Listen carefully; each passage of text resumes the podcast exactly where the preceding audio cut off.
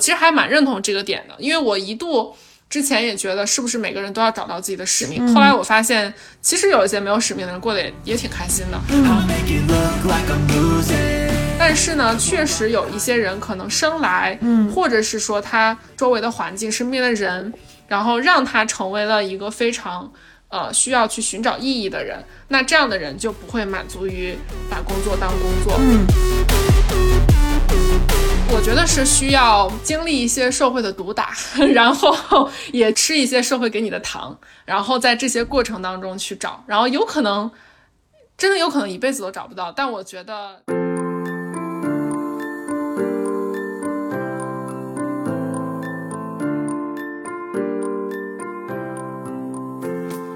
Hello，大家好，欢迎收听留学生博客节目，我是主持人郑宁。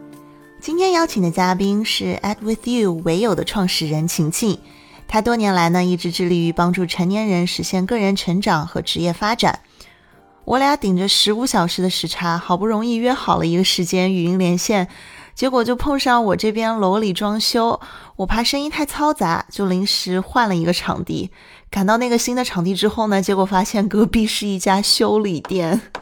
所以一会儿节目中听到乒乒乓乓的敲打声，还请大家多多包涵，真的是好事多磨。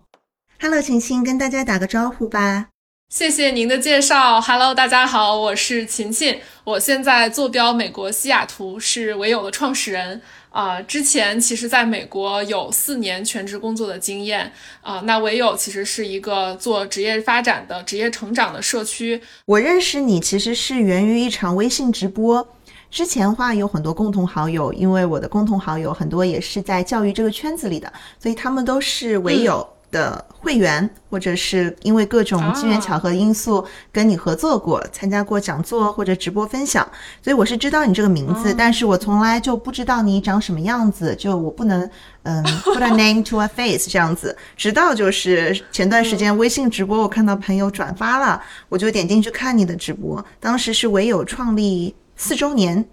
你在直播间就做了一场生日会坦白局，我就觉得内容哦问答非常有意思，而且你在镜头前很有表现力，很有感染力，是吗？谢谢谢谢。其实那场直播是完全即兴，就因为当时真的特别忙。呃，因为我前两天前刚做了一场非常大的，就也是唯有四周年的，就是但是没有在周年当天，是在那个周末请了几位大咖来连麦，然后呃两场之间其实非常忙，然后我当天一直在忙一些别的事情，我连就是因为那些问题是我们的会员提出的，我连。就是提前都看都没有看，都没有时间看，是请团队帮我分类整理了一下，然后我真的是现场纯即兴的在回答那些问题，结果没想到最后反响还挺好，而且就是有些问题我真的一下子答不上来，然后我就现场就抓耳挠腮，然后好像这种真实感还反而让观众觉得很有意思，所以这个也算是开，感觉是像是打开了新世界一样，以后可以多做点这种直播。是，我觉得直播之所以火爆，大家想看的其实就是真实性。如果都知道你是事先预演过、排演过一遍的，那其实就丧失了这个原汁原味的 authenticity。嗯，对对对对对。你其实很适合做主播。十年前在北大读书的时候，有没有想过自己未来会成为活跃于新媒体的意见领袖和主播呀？你？我觉得，嗯，没有哎。虽然其实我在北大学的是新闻。啊，我是新闻传播学院的，呃，但是这个专业呢，不算是我自己选的，呃，它是，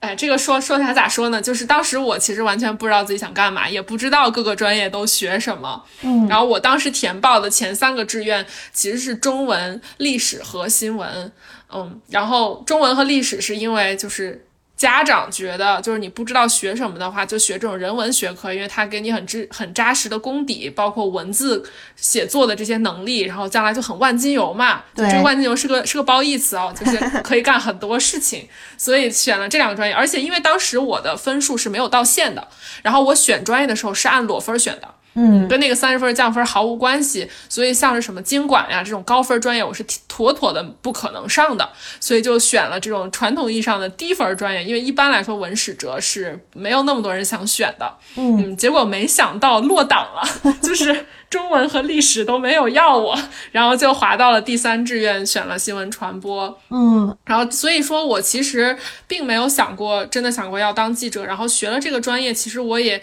一度。就是我其实上大学的时候真的特别迷茫，那个时候就啥也不知道，真的是不知道。嗯，所以我学了一段时间之后，我觉得我可能并不想去做传媒类的工作。嗯，然后至于主播的话，那个时候似乎还没有这个职业，所以也压根儿没有想过。而且我真的当年很迷茫的，就是因为高中的时候自己是。其实我从小学到高中一直都是班级第一、年级第一这种学霸，但是到了北大，就是所有的都是全国各地的第一名，都到了这儿，而且他们还个个都身怀绝技。就是我觉得我还挺属于那种，就一定程度上的做题家吧。就其实我在中小学阶段没有太见过世面，我甚至都没有，也就很多很多人在可能那些大城市的孩子。这个中学时代就出过国呀，交流过呀，这些我都没有这种经历。嗯嗯，所以他们我觉得非常有见识。然后也有人，比如说甚至在高中时代就已经出书了。嗯啊，或者是有什么样非常厉害的一些国际奖项，这些我都没有。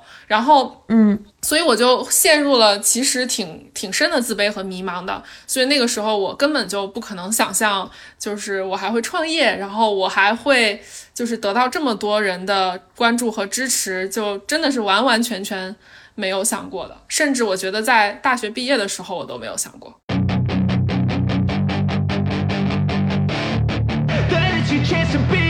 Hey kid. Never let them get inside your head 哦，你刚刚讲到迷茫期，我知道你本人是非常强烈建议说，本科毕业如果要读研究生的话，嗯，是建议大家先 gap 一年，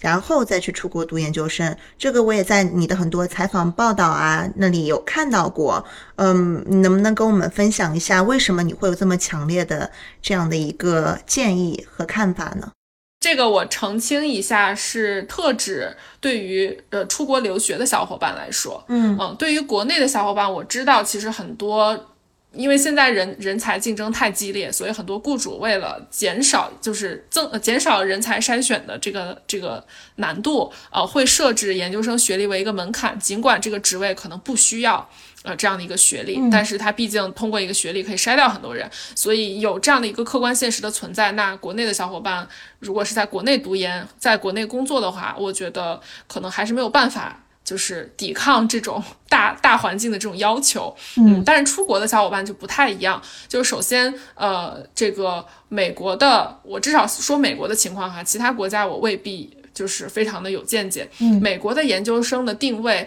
大部分其实是 professional school，也就是说它是以非常职业导向的，而不是做研究的。当然，它也有一些学术性的项目，但绝大部分是 professional school。嗯，所以说，呃，其实在美国读研的同学呢，很多就是外国人哈，他们都是本科毕业，先工作了一段时间，然后带着实际工作当中遇到的一些问题。啊，到了研究生的课堂上面去，非常有针对性的去解决这些问题。然后他们读这个研呢，就是要么是要解决一些实际的问题，要么是他可能想要寻求一个职业的转型，或者是他想要寻求一个晋晋升。嗯，他有一个研究生学位更好的晋升。所以就是中国学生出去都会发现自己是课堂上年龄最小的一群人。嗯，然后身边的这些人其实都有很多的经验。然后呢，这个就会带来两个问题。第一个问题就是，呃，你有工作经验。读研，呃，对于这个课堂上的这些内容的消化吸收是会远远好于没有经验的，呃，就因为我当时上的是教育学院，然后我会发现我身边的那些，我我当时有一个印度同学，他是在呃印度的小学教了六年数学。嗯，那他在对课堂上讲的一些这种教育的理论，他就特别特别有共鸣，因为他就非常的能够对应到他当年实践当中的一些经历或者困惑他的地方。然后呢，这样一个东西就一下子戳中了他可能困惑的一个点，然后他就会觉得特别特别有收获，而且在课堂上他也能很好的参与，因为他有很多的实践的案例。但是中国学生的话，就我当时其实是 gap 了一年，然后呢，我就会觉得我吸收这些东西会。明显的好于没有 gap 过的同学，嗯嗯，但是呢，我又远远的不如这些已经工作了很久、非常有经验，然后非常有针对性的思考的这些同学。所以我觉得第一点呢，从对于课堂内容的吸收程度来看，有了一定经验之后，你再去读书啊，这个时候就会非常有目标性、有针对性，并且有大量的实践案例可以作为你思考的养分。嗯，然后第二个的话就是。呃，其实这些同学他们真的都很有阅历，然后你作为一个刚出本科校门的小白，其实很多时候在思维上，然后经验上，都跟他们不是那么对等的对话的，嗯，所以呢，我觉得是有了一些经验之后，你有更多的谈资啊，然后能更好的去融入这个嗯班级或者说这个项目的一个圈子，对，所以这个是我觉得呃，对于啊。出国读研究生，我会这么建议。当然，国内的我刚才也说，可能确确实实有一些客观的限制。嗯，对。然后呢，另外一点就是从很实际的角度哈，就是嗯，如果呃你出国读一个硕士，然后回你不管是想要这个在美国工作还是回国工作，如果你本科毕业之后已经有一段工作经验的话，那你其实是站在一个更高的起点上，而且你回国的话仍然是一个应届生的身份。所以呢，你又比其他的应届生又多了可能两三年的工作经验，那这个其实是一个挺大的优势的，就是从非常实际的角度来说。是的，刚刚你说的这个我也很有共鸣。对，然后就确实是在多在社会上走一走，会呃让人想容易想清楚很多事情，因为学生一直在象牙塔里面。嗯嗯，我觉得我当年就是。其实，在上大学之前没有怎么接触过社会，然后甚至上了大学，其实也很长时间没有去接触社会。然后我真正对于我将来的，不管是职业规划呀，还是我的像是人脉啊等等资源的积累啊，开始我觉得开窍就是我开始实习的时候，就是你在本科毕业后的 gap year 吗？呃，其实大四的时候就开始实习，大理论上大三下，对，其实大三下，呃，有做过一些不是那么正式的实习吧，然后才开始真正知道，哦，就是社会是这个样子的，对，啊，然后 gap year 那年当然会更明显，因为那年我整个就。搬出了学校，我自己租房，然后要自己去独立的生活，嗯，所以那个感受会比实习来说会 会会更加的强烈，嗯嗯，但总之就是接触接触社会，然后能更帮你想，就是想清楚自己到底想要什么，以及嗯打破一些幻想吧。我觉得有的时候学生还是挺。天真的，说实话就是这个样子。包括我现在也在面试很多小伙伴，然后呃，可能年龄比较小的，或者是实习经验特别少的，和已经嗯在一些就比较好的地方有比较扎实的实习经验，甚至是有工作过的，其实感觉会非常明显的不同。嗯，所以你觉得实习对于在大学生活中是非常重要的？在你大学大四开始之后，你可能就慢慢的褪去了之前你描述的比较迷茫的那个阶段，是吧？嗯。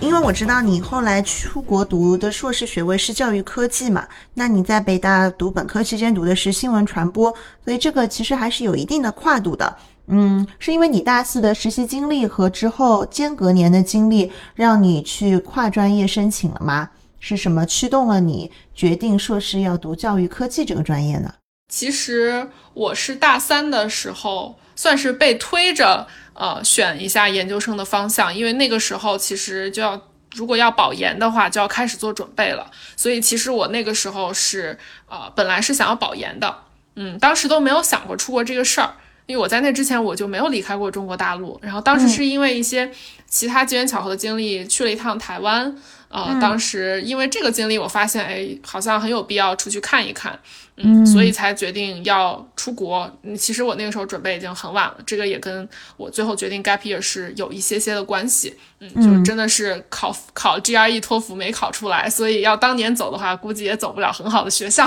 对，所以啊，但是读教育这个事儿是当时我在考虑保研的时候，我就在想，我到底要保哪个学院？呃，保新闻传播的话，我总觉得这个事儿我不讨厌，但是也不是我很想要去钻研的方向。然后我就所有的院系看了一遍，我就排除法，最后觉得教育学院挺合适的。以及就是我对于教育这个事儿还是有些自己的思考和一定程度上的打引号的特长吧，就是从小就很好为人师，而且特别会教。就是我高中的时候，就是当时的呃那个政治老师请病假，然后他选择了我去带他上课。呃，这个事情我觉得还是有点意思，就他没有找另外的老师代课，找我去代课。当然那节课是一个复习课，因为我是特别擅长总结知识体系。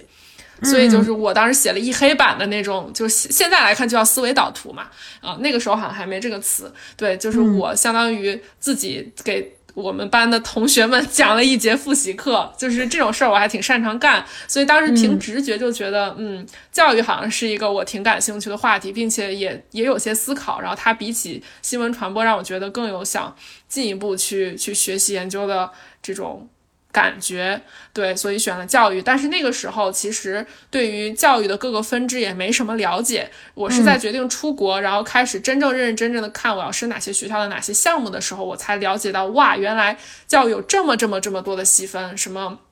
语言教育啦、教育政策啦，然后教育管理啊，呃，包括这个呃，有 K 十二，有高等教育等等等等等等，特别特别多。嗯，然后才开始慢慢的去了解，而且其实那个时候我觉得我对这些的了解也不深，我更多的其实没有用一个以终为始的思维，就是我那个时候其实不知道我将来想要做什么，我更多的是从哎和我背景差不多的人他们都升了什么专业去想的。那现在来看，其实这是一个呃不不能说错误吧，但是不是最优的选择思路。嗯，所以我其实那个时候申请的时候，我选了很多的。嗯，教学类和政策类的专业，呃，原因是我觉得我还挺喜欢和擅长教学的。呃，我 gap year 做的工作其实也是做老师，然后我也认为其实教学是一个非常好的入门的，就是打给给你对整个。教育领域的认知打一个很好的基础的这么一个工作，嗯，但是我后来发现，其实我可能并没有那么想，就是一辈子从事教学的工作啊。然后至至于政策，为什么选政策？是因为我听说政策类的门槛比较低，然后加上我认识的很多很多相似背景的人都升了政策。所以我就很随波逐流，但是我在申请的过程当中，慢慢慢慢的意识到，我其实对政策并不感兴趣。然后现在，尤其到了现在，我觉得我对政策一点都不感兴趣。然后至于教学的话还好，但是我又觉得这个东西可能也不是我特别想长期投身的。然后后来我就，其实我是到了临到就是申请的最后一个月，我才决定加投教育科技。嗯，其中一个一个原因是。呃，我当时的一份儿，其中一份儿工作是在一个在线的学校，呃，就是后来其实非常风靡的在线教育，就是线上授课，然后录播课、直播课这种东西，就是几年之后非常流行。然后那个时候其实还在这个业务形态的早期阶段，呃，不算 MOOC 吧，就是给给中学生的，嗯，还在这个业务的早期阶段，所以我也算是可能国内的。就是最早一批的 网络教师，可能算是吧，因为我去的还是一个头部的公司。然后我觉得这个事儿还蛮有意思的。嗯，虽然我可能不是那么 enjoy 那个录课的过程，但是我发现这个形式可以让很多这个可能三四线、十八线的孩子可以接触到最优秀的老师和最优秀的资源。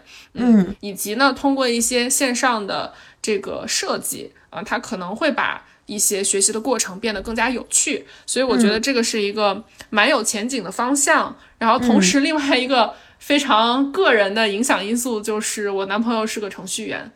所以会当时就会聊一些可能就他会给我科普一些这种技术的话题，然后我也觉得挺有意思的。嗯，所以就其实我我也是个文科生嘛，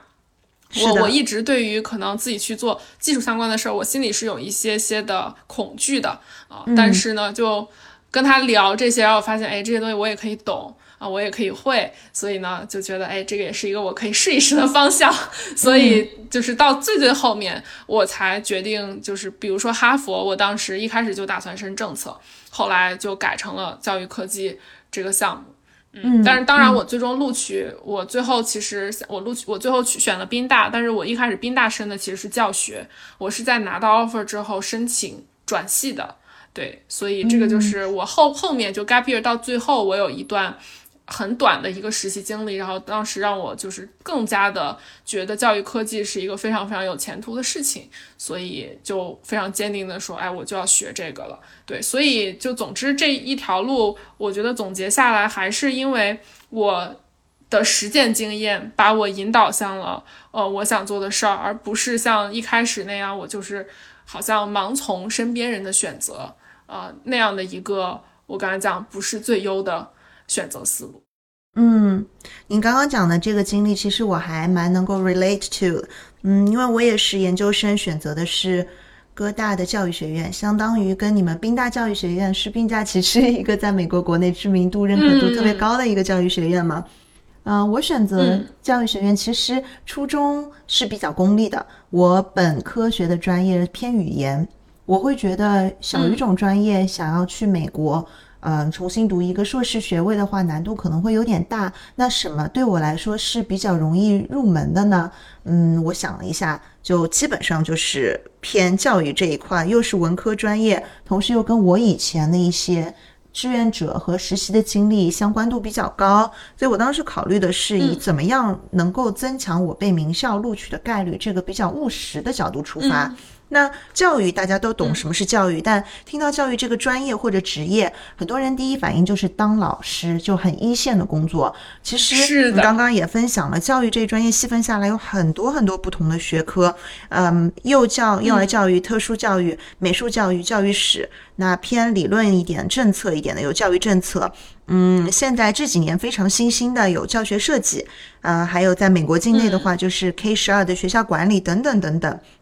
你刚刚也有介绍过，我觉得很多细分的一些课程啊，我们尤其是作为国际生，在没有上课之前，你其实很难有一个很直观的概念和印象，这个课到底教了我什么？然后我未来是在职业。上会用到哪一些技能是跟这些课程是相关的？所以，我们研究生的模块它会有很多不同的课，哪怕你选择的是教学设计这个专业，但它也会让你学一些程序方面的，嗯，编程方面的课程，也会涉及到教育政策，很多是交叉学科的。你能尽可能的拓展你的眼界，最终让你自己有一个很好的认识，知道自己擅长什么，喜欢什么，然后最后再 focus 在那一个。那个领域、那个专业上，嗯，我觉得这是我当时的，我我觉得是真的是上了课，跟大家交流之后才能意识到自己喜欢和擅长什么的。就我也有考虑过教育科技，嗯，因为当时所有的中国留学生都在说，这是最容易让国际生留在美国找到工作的，呃，一个方向。但是我发现我真的没有天分哎，就什么 Java、C 加加，我我头都大了，我觉得我我不太行。其实不需要的，其实嗯，我知道哥大的这个专业有这些课程，然后宾大的就完全没有啊。其实不一定要要会编程，是吗？对。所以你那个研究生那项目一边读的时候，你一边就确定了读完硕士你是要留在美国工作的吗？呃，其实我不是一边读一边确定的，我是在。去读之前就已经确定了，嗯，所以我在去之前，其实为他为为了实现这个目标做了非常多的准备，嗯，然后我也觉得，如果我没有做这些准备的话，我很可能是没办法拿到我毕业之后拿到那份 offer 的。嗯，你一直在为你自己定的这个目标而在付出，在努力，一直在朝着这个轨道方向在迈进，嗯，目标很清晰。对。对我其实这个就是成长，所以这个也是我觉得 gap year，呃，带给我的好处吧。就我本科的时候完全没有职业规划的意识，但在这一年深度接触了社会之后，我这个意识就突然一下就特别的高了。嗯，所以呃，我整个研究生的规划都是非常的以最终的职业目标为导向的。嗯嗯，然后事实上我在宾大期间，我觉得我是一个。全职上班、兼职读书的学生，professional school 嘛，我们都认同的。对，的确是是为了你未来的职业发展而做准备的。嗯，是的，嗯，哦，我其实做了很多不同的事情啊。我在宾大两年，哦，这个两年其实也是我有意而为之的。我们这个项目本来是三个 semester。啊，那呃很多美国同学他们会选择 fall、spring、summer，就一年之内就读完，因为他们都是相当于在呃他们自己的职业道路上，相当于这个对他们来说是一个 gap year，然后他们要尽快的再回到自己的道路上去，所以他们一般会选择一年毕业。然后大部分的国际学生会选择 fall、spring、fall，嗯。当年我们那年只有两个人选了，就是两年的时间，嗯，这个我是有意的选择，因为呃想要多积累一些实践的经验，以及给自己更多的找工作的时间，因为我知道啊，其实教育专业或者说人文社科吧，整个这个大类其实想要留在美国是非常非常难的，嗯，对，所以两年的时间可以给我非常充分的准备，嗯，这个也是其实我在。上去上学之前啊，我就有 network 一些学长学姐，然后呢，是一位学姐，呃，她自己就是选择了这条路，并且她作为找到很棒的工作，然后她有告诉我说，你可以怎么安排，能够拖到两年毕业，以及你在两年之内可以去做什么事情。所以就是我觉得我的很多后来后来做的一些决定，其实也是在这个。呃，networking，然后跟人请教的过程当中，真的得到了一些非常非常好的建议，然后我把这些东西融入到我自己的思考当中，再产出我自己的决策。嗯，我觉得对我帮助非常非常大。嗯。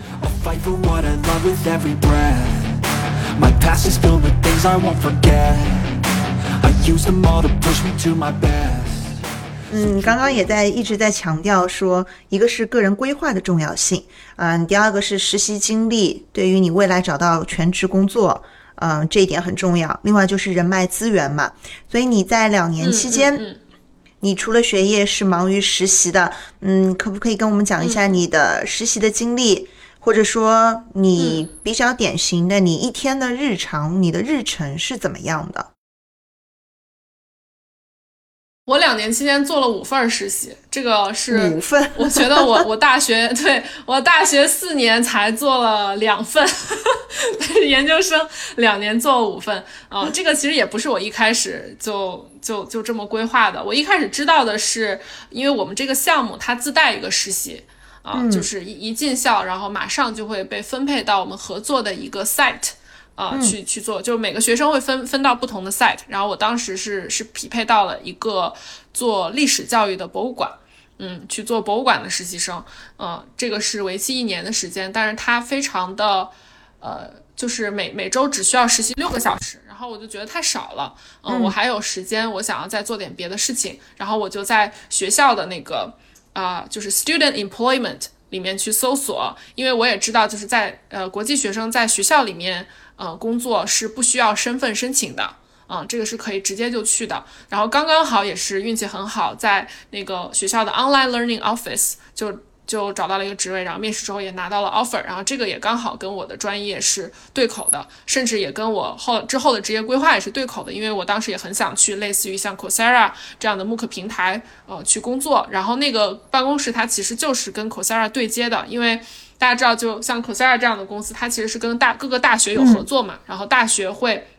呃，这个制作课程，呃，就在跟 Coursera 一起去制作线上的课程，然后那个 Office 其实就是跟宾大跟 Coursera 对接的那个 Office，对，所以就在那里拿到了一个呃兼职的机会，应该是我记得当时是一周是十个小时。嗯，然后呢，我在博物馆的那份实习呢，我觉得六个小时实在太短，就是学不到足够的东西，所以我是自己啊，就申请说我可以每周去两天，然后呢，哪怕没有什么事情给我做，我就在里面观察观察，就博物馆有一些活动啊，然后看一看我的这些同事们是怎么样带活动，然后了解一下这些学生们。嗯，他们就是有很多当地的这个学校会领着学生去博物馆啊参观啊，参加一些活动什么，然后他们有观察观察学生们是一个什么样的状态，这些都是很有好处的事情。嗯，所以当时我基本上是应该是每周有两天去博物馆，然后有两天是在那个 online learning office 工作，然后另外还有一个，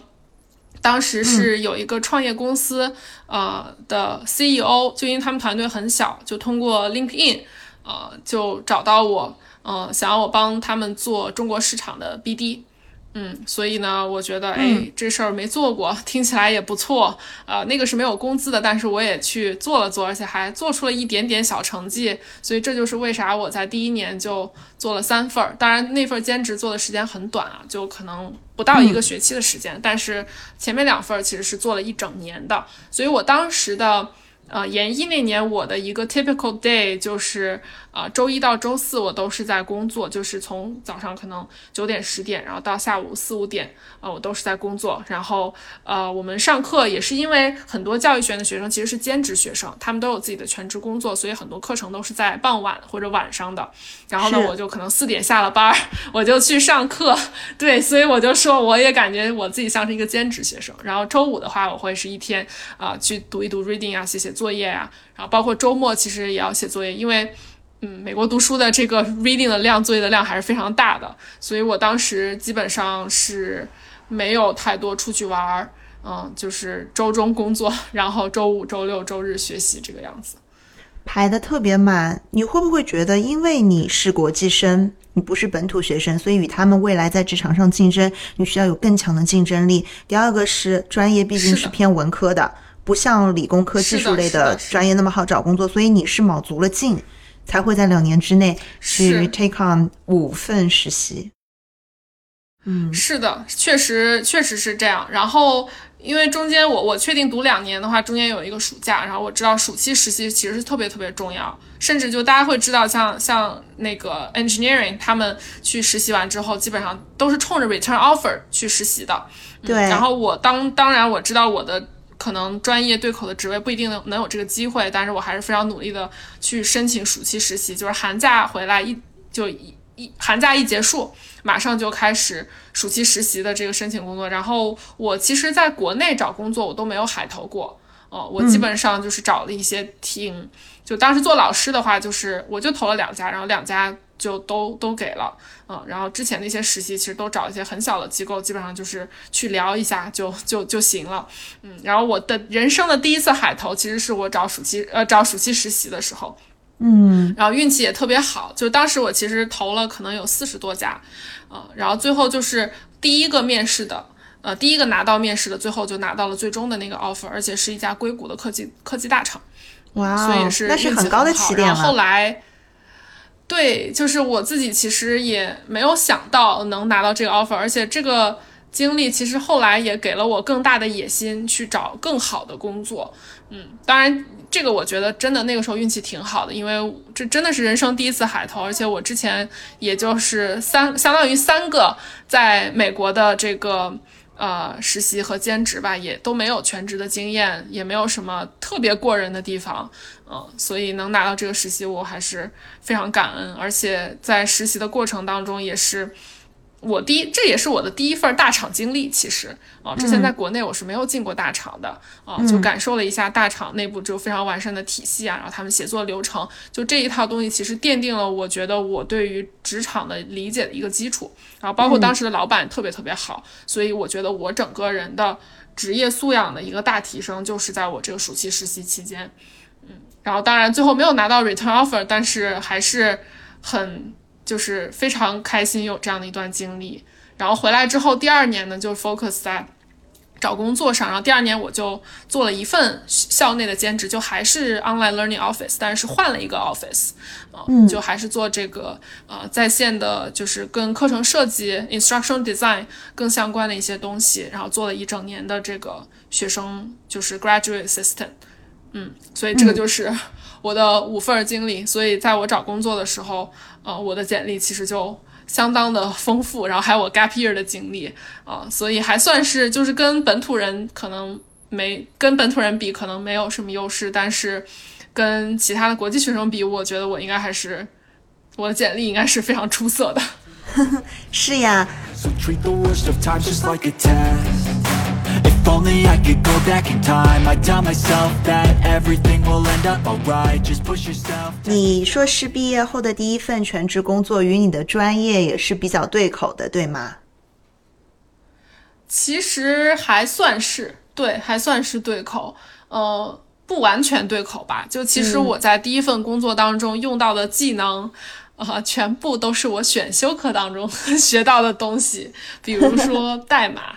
对，我的第一份工作是数据分析，嗯，是要写代码的。然后我的代码的基础，就虽然我在读研之前有自学过一些网课，但是真正的就是学呃正儿八经的学一些稍微高难度一点的，是在宾大选修了一门面向非就是没有 computer science 背景的人开设的一门编程的入门课，嗯，其实还挺难的。所以还是编程的技能帮了你大忙。我觉得。呃，其实不完也不完全是，就是我只是说，在呃这份工作当中，我用到的主要的技能，其实一是统计，嗯，我在宾大也上了统计课，当然我本科也上过统计，因为学社社会科学，其实统计基本上算是必修，嗯，然后就是编程，因为我工作当中要写代码，但是其实你没有写代码的背景也 OK 的，我们你只要有个会写代码的男朋友就好了。啊，那倒也不是，就是需要有比较强的学习能力，就是因为我们同事里也有之前完全没有过写代码经验的，但是他能很快的学习，很快的上手，这个就可以了。因为我们做的事情，呃，虽然是数据分析，但它不是数据科学，就不是 data science，没有那么的高难度，嗯，更多的就是一些。呃，从数据库里面把数据拿出来，然后清理干净，然后把它做成各种各样的图表。因为我们的那个部门其实是在 customer success，它不是产品部门的，所以呢，它的数据分析是服务于客户的，所以它并没有非常的高难度。对，所以基本的就是统计和一点点的编程就可以胜任，然后反而是和我呃。这个教育科技专里面学的很多，像教学设计啊，然后课堂啊，嗯，这些东西反倒是没有什么关系。但是我确实是在一家教育科技公司里面，而且这家公司里面其实好多像产品经理或者做课程设计的，他们就是毕业于像呃哈佛这样的教育科技专业，因为那个公司在波士顿附近，所以其实有很多哈佛的。啊，毕业生会去那里工作，所以从整个公司的产品的角度，我的专业是跟他很对口。但是从我具体职位的角度呢，呃，确实就是我选修课这个跟工作的关系更大一些。嗯，您刚刚提到的说要有极强的学习能力，这一点我非常认可。现在其实，在北美还有欧洲很多。用人单位他已经是不存在说用专业找工作这个说法，他们在面试人看看有没有很强的候选人的时候，他不会说一看履历你学的专业跟我现在想招人的职位不符合，我就不面试你，就这是完全不存在的，因为他们会觉得说。一个人在大学里学的知识，其实不是一个单一的学科的内容，很多是交叉学科，甚至是跨学科的课程。那在此要感谢一下，我们现在都有选修课这样子的设置啊，嗯，然后课堂以外也有很多机会去参与啊、接触、去实践本专业以外的一些学科，就不管是实习啊，还是社会实践活动，还是一些比赛，嗯，所以可以学到很多的技能和累累积相关的经验。之前就是上个月吧，我就听了一个关于 Dyson 的创始人的一个采访。那他接受采访的时候也说，他说他们公司在面试新人的时候，绝对不会说因为他的专业不对口就不给他机会。但他在面试这个 candidate 的时候，非常强调去考察他是不是有很强的适应力和学习能力。嗯，尤其是新人，他前几个月也是类似于试用期嘛，在工作场合中有很多是前辈会带他的，或者说呃一个领导交给他一些任务，让他去实践去上手，会给对方一个这个磨合期、学习期。所以只要你年纪轻，尤其是年纪轻的一些，嗯。应届毕业生其实他们是特别有动力，也是特别容易接受新事物，学习能力强的话，可以给上司领导留下很好的印象。经过大概三个月的实习磨合，雇主就会对对他有一个很好的认识，觉得哎，这就是我想招的人，就把他转正。所以其实跟你所学的专业本专业是否相关，嗯，这个关系不是很大了。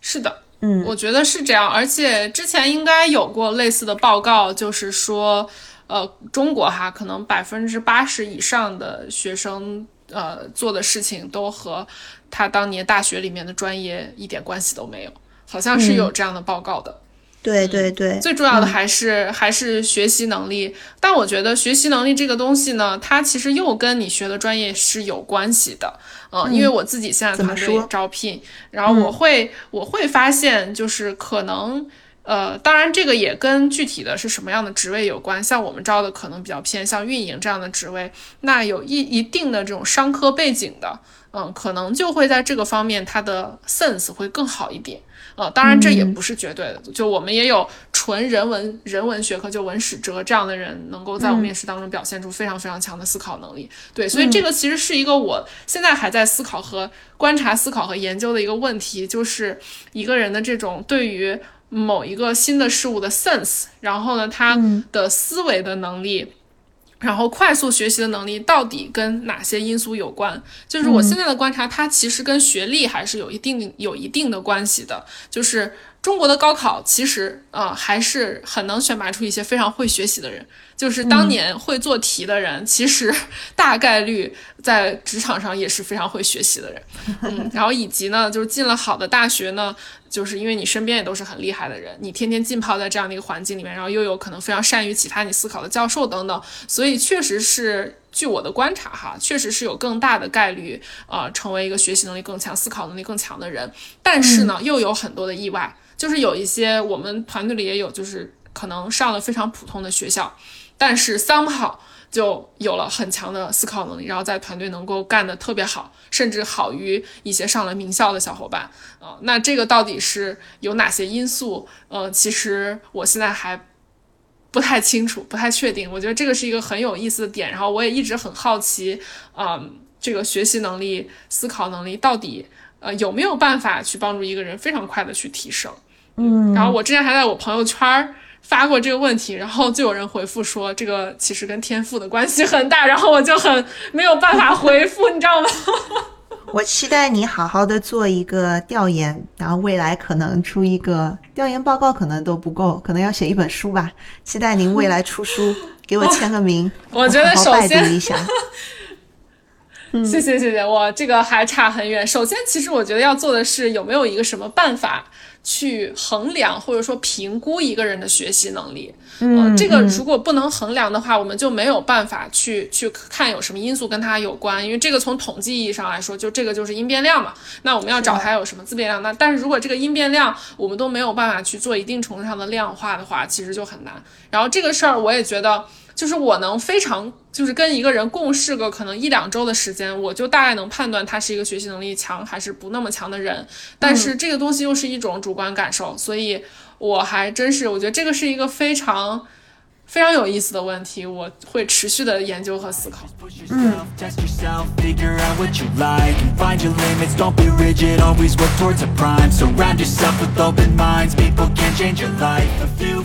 刚刚你讲的是说，有一些如果读的是文史哲这些纯文科专业的人，他们会表现出相对来说比较强的一些思辨能力、思考能力，但是纯文科专业其实。在找工作，面临找工作这个问题的时候，有一个最大的 bug，就是他们能够找到的合适的岗位，一个是少，第二个是起薪非常低。相信大家也听说过啊，就比如说，呃，美国的乔治城大学研究结果，就是前几年公布的，美国大学生毕业工作的薪水最低的十个专业，全部都是人文和艺术学科的，所以就是起薪低是大家迈不过去的一个痛点。嗯，尤其是如果说你不是去。大的大的公司、科技公司入职，而是在一些 public sector，嗯，政府机关或者是 non-profit 这些机构的话，真的是赚不了什么钱。嗯，第二个，刚刚我也讲过，就是说，如果说是像我们国际生，又是读纯文专业的，你的语言文化背景本身就在职场上是不占优势的。那如果你学的是理工科的话，你技术优势就是你的核心优势，可以去弱化你在语言上的。这个劣势，嗯，然后另外一个很多人都最看重的就是，既然你是想留在美国工作，那你这个途径是什么？是拿工作签证嘛？那工作签证又是有不同的优惠政策的。像我们文科专业的学生，F 一学生签证嘛，毕业后实习期只有一年，对吧？但是如果你学的是 STEM 专业的话，累积一下最多会有三年，所以我认识很多人跟我一样，一开始在哥大教育学院入读，但他最后呢，他就是专业从纯教育，他转向了统计，或者转向了别的呃 STEM 专业，就是读 coding 啊什么的，这样子他就是可以拿到三年的留在美国一边工作一边等抽签的这个机会，所以这个是一个非常现实因素的考量。哎，这个就是很矛盾啦，就你会觉得很多优秀的人。为什么就找不到一份高薪的工作？就是你这个人优不优秀，你在职场上表现好不好，其实跟你在职场上所拿的薪酬，嗯，没有什么正相关。我是这么理解的。嗯，我觉得这个问题可能要分，就是国际生在美国找工作和回自己的国家这两个情况还挺不一样的。就是如果对于我们中国学生来说，其实因为现在国内经济也非常好。嗯，所以回国工作其实很多人文社科的学生能找到非常好的工作，拿到很高的薪水啊。但是在美国确实是这个样子，而且我听说哈，我当年教育学院其实还好，但是我听说今年的就是宾大，至少宾大我的这些学弟学妹们，嗯，他们有很大的比例都在转码，是吧？因为可能比如说另一半是。是工学院的，然后已经非常铁了心，就是会在美国留下来做程序员。嗯，那这个。想要跟着另一半一起留下来，然后教育专业找不到好工作，那我就也转码吧。嗯，对，就这个现象还是很普遍的。对，我也觉得这现象很普遍，而且我个人很能够理解。我觉得技术类的人才，对他们的劳动成果就很容易有一个即刻的反馈，被社会所接收到、认可到，是吧？就比如说，我们还是讲说，比如说学的是软件工程，呃，UX 设计这样子，那他在工作岗位中，他可以很快的跟其他部门同事合作，建成一个网站。现现在建立一个网站，那用户也可以很直观的看到，哎，这个网站的确是建好了，建得很漂亮，这就是一个很及时的反馈，这是他们劳动成果。那如果是文科生，嗯，就是假设是学社会学的，他可能需要花长达几年的时间去做一个田野调研，把调研结果写成一本书，报道和反映一个社会现状。那从时间投入。前期调研的时间、写作的时间、出书的时间，到最后出版后是否能在社会上获得广泛的阅读和关注，影响力怎么样？这个时间线就非常非常非常长了。但其中文科专业又训练了我们的，比如说阅读能力啊、社会调研能力、观察能力、分析总结、反思的能力，这些其实都是非常非常重要的一些软技能。只是说软技能在职场上不如硬技能表现出的核心竞争力强吧？我是这么认为的。嗯，是的，就是软技能很难量化或者说可视化，所以确实会让人文社科的小伙伴，我觉得尤其是在职业生涯的早期，其实是比较吃亏的。然后另外一个点，我觉得是这样，就是软技能呢，它一般来说是门槛比较低，但是上限特别高的。就以沟通能力为例，就是谁不会沟通啊？但是你说我会沟通，和那些真正的沟通高手其实差距是非常大的，嗯，但是呢，谁又都会一点沟通，所以呢，大家都会，就是当你没有什么硬技能的时候，就一窝蜂的去拥向这种可能，比如说就就是呃强调沟通能力的岗位，那其实你会面临很大的竞争。然后如果你的这方面能力没有那么突出的话，你就很难拿到这样的一个机会。就其实还是一个供需的问题，就是尤其是对于在美国，就是那你的沟通能力再强，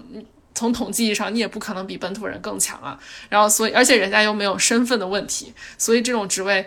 那雇主凭什么要招你国际生呢？对，所以这个就是我觉得以沟通能力为例哈。然后，包括我们唯有团队最近招聘都发现了这个现象，因为我们有开不同的岗位嘛，我们有就是以沟通能力为核心的这个用户运营的岗位，然后也有就是以文字功底为核心的这个就是。呃，新媒体的岗位，然后新媒体岗位的投递数量就是用户运营的三分之一不到，因为文字功底是其实是一个硬技能，嗯，然后有这个硬技能的人其实没有那么多，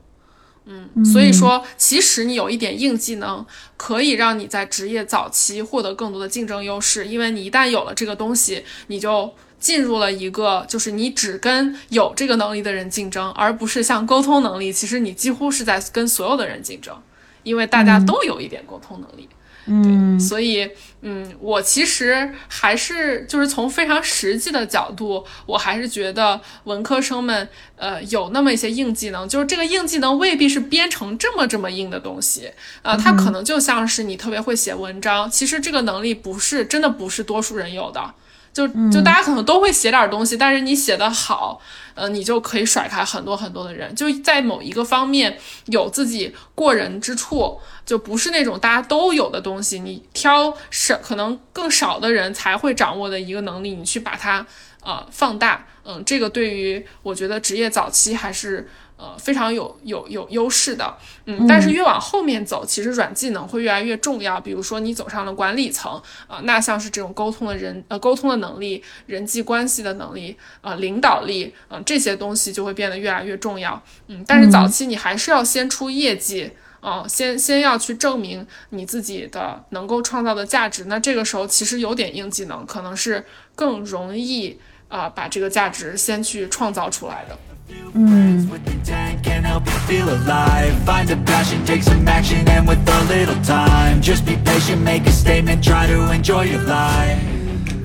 呃，你在求职，尤其是留学生在美国就业这一块上，现在有积累了非常丰富的实践经历啊。那你刚刚也讲过，实习在美国的时候是有在硅谷的大厂实习，第一份全职工作也是在科技公司。嗯，后来的话，你是逐渐的把自己的副业发展成了主业，这应该也是一个比较重要的人生中的决定吧？所以，能不能跟我们分享一下，那是一种怎样的经历？你权衡了哪些因素，最终促使你做出了这样的转变呢？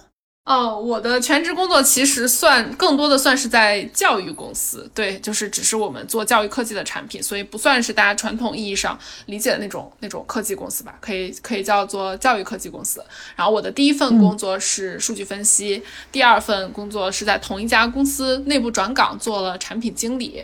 嗯，然后这个的话是因为我其实一直就很想做产品。呃，这个说来话长，可能也不是我们今天的主题。我在其实毕业的时候，毕业找工作的时候就投了很多产品岗，但是很遗憾没有拿到 offer，因为产品这个职位其实应届生是很难拿到 offer，他非常吃经验。嗯，所以我是就一直有有有这个想法，然后刚好我做到这个数据分析做了两年之后，我就觉得我想要换条路，所以我就刚好在公司里面看到了一个转岗的机会。我就去申请了，然后就拿到了这个 offer，所以后来就转去了做做产品。但是呢，就是 去了之后发现跟我想的不一样，就是因为产品经理这个职位内部其实有非常多的子类型，嗯，就是你是做偏前端的，是偏中后台的，啊，是偏这个呃商业端的，还是技术侧的？呃，等等等等，其实非常的不一样。然后呢，我刚好做到了一个我最不擅长也最不喜欢的子类型，就也算是运气不大好。当时也没经验，就是面试的时候，其实，呃，对于工作内容的了解不是很充分。对，然后也是急于想要拿下这个机会，所以其实没有做特别充分的调研，这也是我踩的一个坑吧。嗯，然后加上可能在整个团队当中的融入也没有之前的感受好，然后加上其实我转岗之后没没多长时间就爆发了疫情，所以就全部远程了。然后这个也对于嗯跟大家进一步深入关系其实有挺大的挑战。嗯，因为我其实是一个非常。呃，在人与人的连接当中获得滋养、获得能量的一个人。然后，当我就是跟同事们就没有办法产生深度链接的时候，其实我在工作当中的能量是是一个不太好的状态。然后加上这个工作内容本身我也不喜欢，所以当时就就挺痛苦的。嗯，说实话，而且我当时因为因为疫情，我从啊美东搬到了美西，跟我男朋友就结束了。长达我想想，从一四年到二零年，长达六年的异地，嗯，然后这这个当然是一个很好的事情，但是给我造成的困扰就是我跑到美西，然后我的同事们在美东，所以我每天早上要六点多起来上班，就也挺痛苦。尤其是当这个工作还不是我喜欢的工作的时候，真的是每天早上挣扎 挣扎，就觉得不是一个很好的状态。然后加上疫情期间呢，其实。唯有得到了挺大的发展，因为我们从一开始一八年创立的时候，我们就是一个纯线上的组织，然后我们有非常多的线上运营活动啊等等的经验，所以在疫情一开始啊，很多线下的活动都停摆的时候，我们率先的去办了一些线上的大型活动，然后就给我们自己其实积累了非常多的用户，然后在二零年的时候，我们的规模啊、影响力啊，甚至直观的说营收上，呃，都有一个挺大的一个飞跃，所以在那个时候我就开始。觉得哎，这个事情似乎有有可能成为养活我的主业。其实我之前是真的没有想过这件事情。我在创立的时候，我觉得就是一个爱好，嗯。然后在那个时候，就一方面是因为就是唯有做得好，然后它有一个拉力，嗯。然后另一方面就是我的本职工作做的不开心，有一个推力。所以这两个这么一相互作用，呃，最后就推动了我选择呃离开我的本职工作。啊，来全职做唯友了。嗯，刚刚你讲到说，之前做唯友的时候，只是把它作为一个副业，是你自己的兴趣爱好所在，但是没有想到最后真的是可以把它作为自己的主业，进一步的发展，这个是很幸运的一件事情。好的。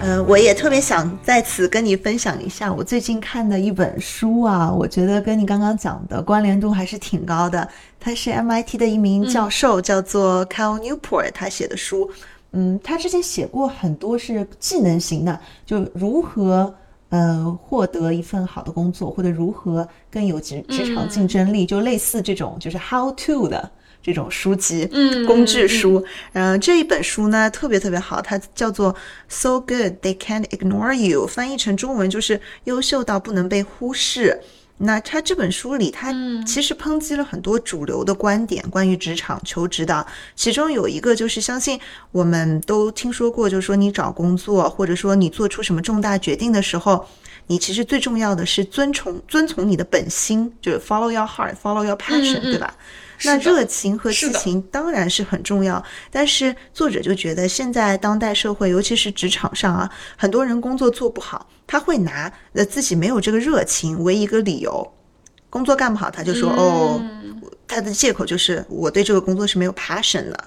嗯嗯，包括就是说乔布斯当年在做演讲的时候也经常强调，就是说什么 follow your passion 啦，blah blah blah。嗯，很多人就信了，就真的年轻人就说啊，我要辍学，我的我的 passion 不在这里。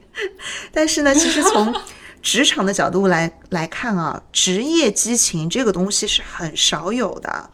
作者就认为说，很多人觉得说，嗯，已经已经预先存在的、已经现在的职业激情非常罕见。很多激情呢是。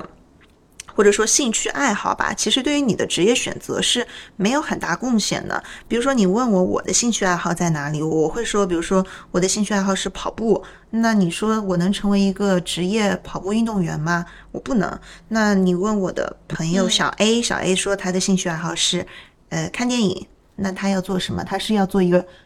导演吗？还是说影评人呢？就是这些，很多人觉得我真正对这个事情很有激情，但这个不代表就是说可以把它发展成自己的职业。那职业激情呢？它的产生其实是需要时间和一个前期的投入的。反倒是你在职场上，在工作岗位上越有经验的人，越有可能会爱上自己的工作。那就像你当时只是把唯有当做一个副业在做，就是在。你的经营过程中，你意识到了你对他的激情是越来越强，而且他刚好又可以给你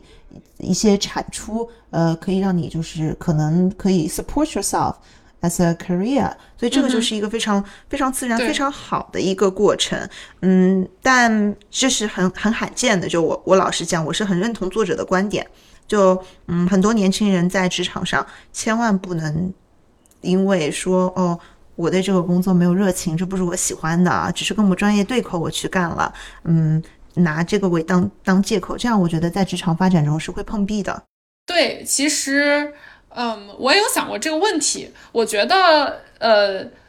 如果说这个工作真的是让你非常的痛苦，并且真的是很没有动力去做的话，那我觉得它可能真的是不适合。但是大多数情况下，我们做不好，其实不是因为这个。嗯，可能是因为自己没有投入足够的努力，或者是方法不对，或者是其他的一些原因。对，所以我非常认同啊，不能以我没有热情为借口。但是同时，我还是很支持大家去找自己真正特别热爱的事情。嗯，但是这一点确实，我觉得不是在呃大对于大多数人来说，不是在可能学生时代或者是职场早早早期就能找到的。嗯，其实是要经过非常非常多的尝试，呃，不同的体验，并且要在这个体验的过程中保持非常高的觉察，才有可能找到的。就根根本不是靠空想，嗯，可以想出来的。其实我自己也是，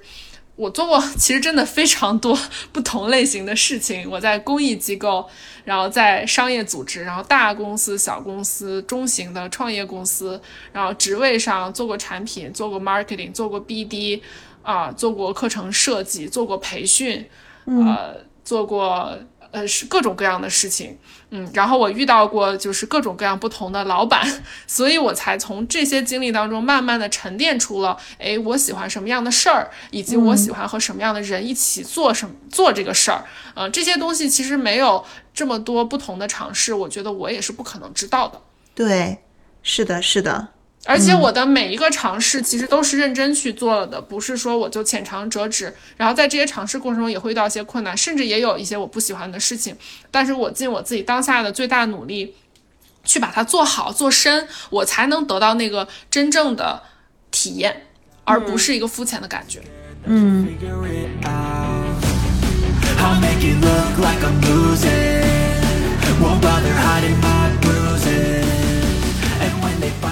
特别好，嗯，我们刚才就其实就讲到了很多求职方面的一些经验、经历，还有一些分享。就比如说我刚刚讲到说，国际生在美国找工作很难，就我讲的是工作，是是工作本身是 job，嗯，我们可能这是一个比较浅的、比较低的一个层次，想的就是怎么样留在美国，呃，找一份能够挣钱的工作留下来。那然后你会讲到职业发展前景。就你从比如说教育专业转传媒，或者是传媒转教育，这是考虑到你未来的一个 career，所以 career 跟 job 是两个单词是不一样的。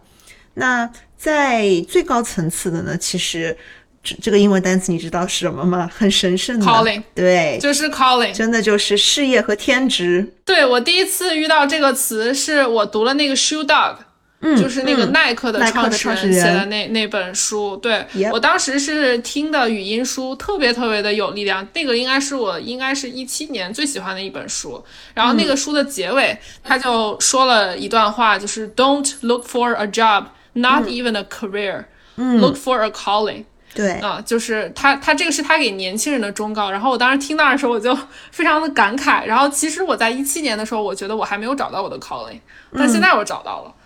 所以我觉得这个事情，对我之前也听过一位啊做教练的朋友，嗯说过，就是呃，其实职场职职业人吧，可以分三类，就是把工作当工作，把工作当事业和把工作当使命。其实跟你说的这个就完全是对应的，是的，而且他认为就是。就不是他认为哈，不是所有人都能找到自己的使命，甚至不是所有人都能找到事业。就有的人可能就是终其一生就是把工作当工作，那过得也挺好。嗯，所以我其实还蛮认同这个点的，因为我一度之前也觉得是不是每个人都要找到自己的使命。后来我发现，其实有一些没有使命的人过得也也挺开心的。嗯，对，所以不强求。但是呢，确实有一些人可能生来，嗯，或者是说他周围的环境、身边的人，然后让他成为了一个非常。呃，需要去寻找意义的人，那这样的人就不会满足于把工作当工作。嗯啊，我觉得恰好可能唯有因为也有这种特殊的一种气质，所以唯有里面的人其实是非常追求意义的。是，那至少我们可能都要到把工作当事业的这个层面。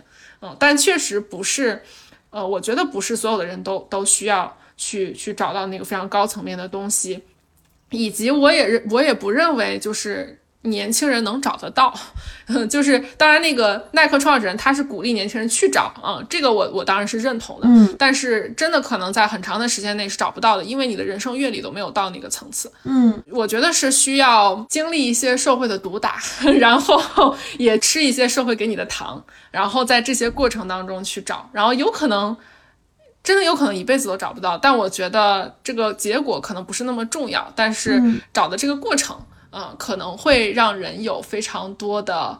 意想不到的收获。嗯，我很同意你说的。就我个人来看，我还是在追寻 calling 的这个阶段，使命、使命感、天职。我觉得不仅是为了一份稳定的薪水，或者未来有个什么升职的机会。嗯，人活着这一辈子，要就追求人生的意义嘛，对吧？我觉得如果有一天我能够找到了我的价值，嗯，我就是非常幸运的一个人。我就觉得啊，我这辈子就是活值得了，活明白了。是的，是的，是的。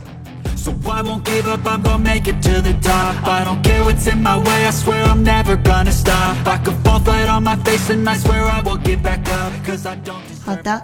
谢谢你的分享，特别受用。今天跟你聊的好开心呀！谢谢您，也感谢你的邀请，我也很开心，就是有一个机会。算是回顾了一下，从高考然后聊到现在，也是一个很有趣的事情。就想想，天哪，就已经过去十二年了，哇，好好感慨。哇，时间时间跨度还是蛮大的。今天聊的